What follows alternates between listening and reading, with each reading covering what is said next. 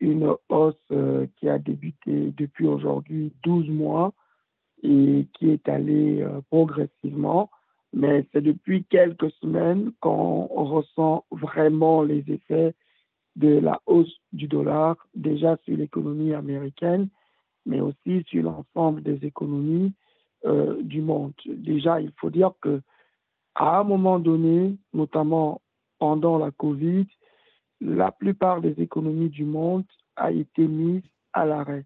Les échanges internationaux ont été ramenés à leur stricte nécessité. Mais une fois que les restrictions ont été levées et que l'économie mondiale a recommencé à démarrer, il y a eu deux choses. La première chose, c'est que tout le monde a voulu avoir des dollars parce que le dollar est la monnaie de paiement international.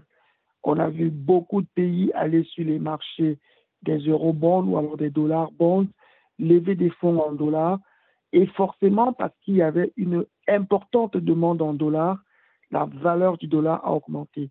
C'est le principe même de l'offre et de la demande. Et le deuxième effet qui a dopé la hausse du dollar, c'est que tout le monde voulait redémarrer l'économie mondiale en même temps. Et donc, tout le monde était en compétition pour le peu de biens qui étaient encore disponibles sur le marché mondial.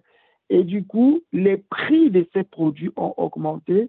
Et comme 60% du marché mondial est libellé en dollars, la demande du dollar a encore été plus aggravée. Donc voilà les deux phénomènes majeurs qui ont entraîné aujourd'hui une hausse du dollar qui n'aurait jamais dû arriver parce qu'il faut quand même dire que durant la Covid, les États-Unis ont quand même émis l'équivalent de près de 3 000 milliards de dollars et normalement, cette injection de liquidités aurait dû se traduire par une perte de valeur de la monnaie américaine. Mais d'autres facteurs ont permis au billet vert de gagner en valeur. Justement, cette hausse, elle est plutôt une bonne chose ou une mauvaise pour euh, l'économie américaine d'abord et ensuite euh, euh, pour le marché mondial? Alors, ce qu'il faut comprendre, c'est que l'économie n'a pas de gagnant ou n'a pas de bonnes choses ou de mauvaises choses. L'économie apporte des opportunités et des défis. Et effectivement, le fait que le dollar soit aujourd'hui en hausse euh, entraîne euh, un certain nombre d'implications. Déjà, prenons par exemple le marché boursier.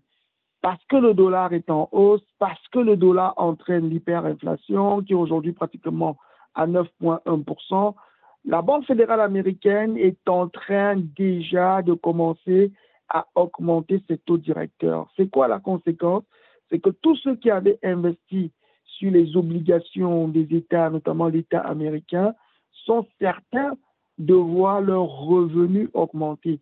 Parce qu'en général, les taux d'intérêt sont annexés aux indicateurs de la Banque centrale.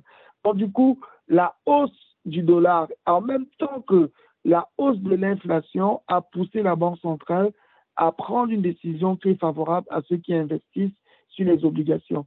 Évidemment, ceux qui avaient investi sur les titres actions, notamment les GAFA, sont en train de payer le prix parce que leur valeur est en train de descendre ce qui est tout à fait logique.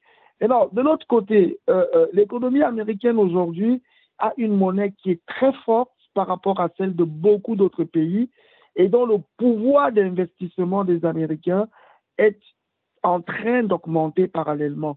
Ce que les Américains étaient obligés de payer avec un dollar, ils peuvent aujourd'hui le payer avec 0,5 dollars parce que le pouvoir du dollar a augmenté.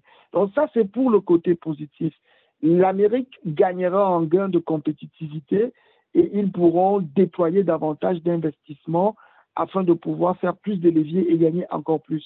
Mais maintenant, évidemment, le problème derrière ça, c'est que l'Amérique aura des produits qui vont coûter beaucoup plus cher. On risque d'assister sur le moyen terme à des gens qui vont préférer une fois de plus aller en Chine, aller au Japon, aller en Europe, parce que là-bas, le prix des choses n'aura pas aussi augmenté qu'aux États-Unis.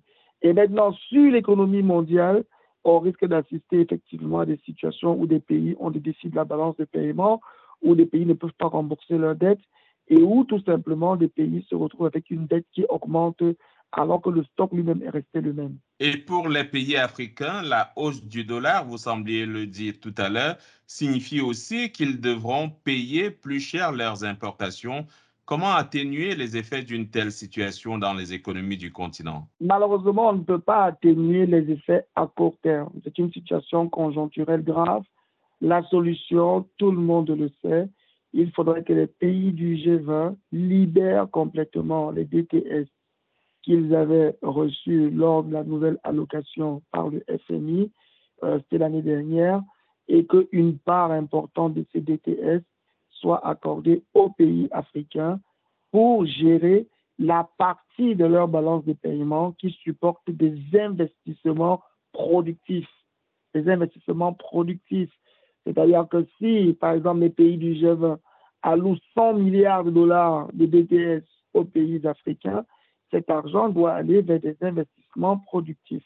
Des investissements qui permettent, par exemple, de finaliser une raffinerie qui n'obligera plus les pays à importer du pétrole.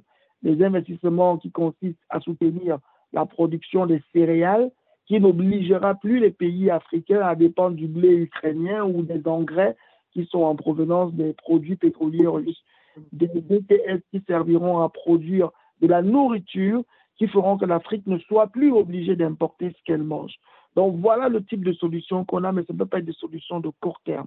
Sur le court terme, il y aura des dépréciations monétaires. Mais maintenant, la bonne nouvelle, c'est que certains pays sont touchés beaucoup plus que d'autres. On a par exemple le Ghana, où le CEDI a perdu l'équivalent de 37% de sa valeur depuis le début de l'année, et il a reculé pratiquement de 50% depuis les 12, les 14 derniers mois, en partant depuis 2021. Mais il y a des pays où cette baisse n'est pas aussi forte que ça.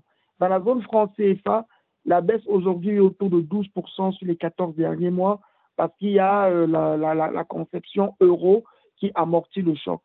Et puis, ce qu'il faut aussi noter, c'est que plusieurs partenaires de l'Afrique, euh, le plus important notamment la Chine, ont une monnaie qui ne sont forcément pas aussi développées que le dollar, qui n'ont pas forcément aussi augmenté que le dollar. Donc, du coup, les pays africains pourraient se retrouver à acheter massivement chez ces partenaires-là. Et forcément, sur les 24 prochains mois, le dollar sera obligé d'arriver à un nouveau prix raisonnable et on pourra assister à une nouvelle baisse.